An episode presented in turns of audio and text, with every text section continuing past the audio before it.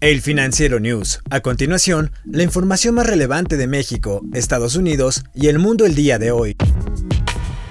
De acuerdo con un informe de Amnistía Internacional publicado esta semana, México registra la mayor cantidad a nivel mundial de muertes por coronavirus entre los trabajadores de la salud.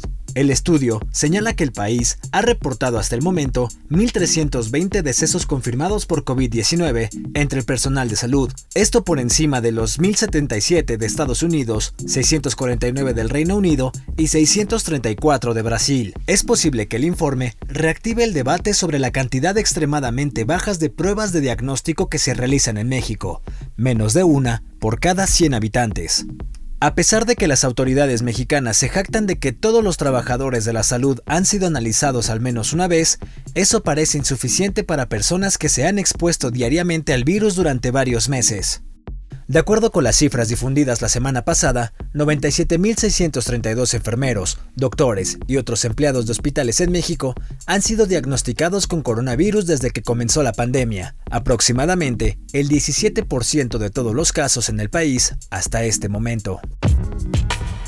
El principal aeropuerto internacional de Beijing empezó a recibir este jueves vuelos internacionales, esto no sucedía desde el mes de marzo. Los vuelos han llegado desde países que se consideran de bajo riesgo de contagio por el coronavirus. Los pasajeros procedentes de Camboya, Grecia, Dinamarca, Tailandia, Pakistán, Austria, Canadá y Suecia deben presentar una prueba negativa al virus antes de embarcar. Las llegadas estarán limitadas a unas 500 al día durante un periodo de prueba, y los viajeros tendrán que someterse a una prueba adicional al aterrizar y pasar una cuarentena de dos semanas. China lleva semanas sin registrar contagios de transmisión local, y los 11 nuevos confirmados el jueves eran todos importados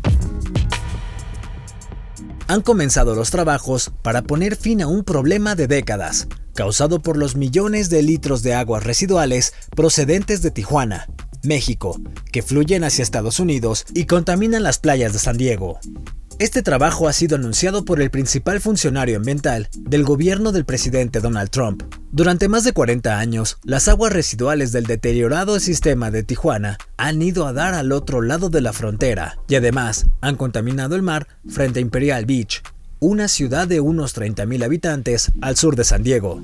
De acuerdo con los funcionarios, la contaminación ha puesto en riesgo la salud de surfistas, agentes de la patrulla fronteriza e incluso de miembros del grupo militar de los Navy SEAL, que entrenan cerca de la zona. Las acciones fueron emprendidas después de que Imperial Beach y otros gobiernos locales demandaran a la EPA en 2018 para exigir su intervención para ayudar a solucionar el problema.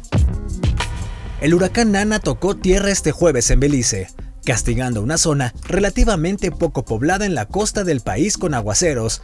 El sistema se debilitó a tormenta tropical con vientos máximos sostenidos de unos 110 km por hora. Ahora se prevén fuertes lluvias en este país, al igual que en el norte de Honduras y en toda Guatemala, cuando la tormenta cruce el istmo este jueves. Los meteorólogos indicaron que Nana se debilitaría con rapidez a su paso por tierra adentro.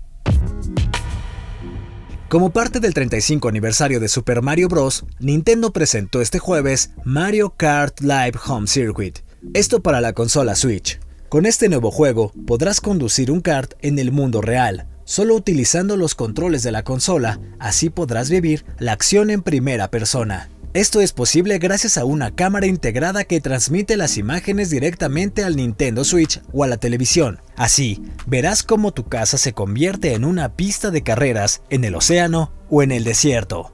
Este nuevo juego estará disponible a partir del 16 de octubre, mientras que los detalles para pedidos anticipados estarán disponibles próximamente. Yo soy Daniel Maldonado y la producción es de Daniel Díaz.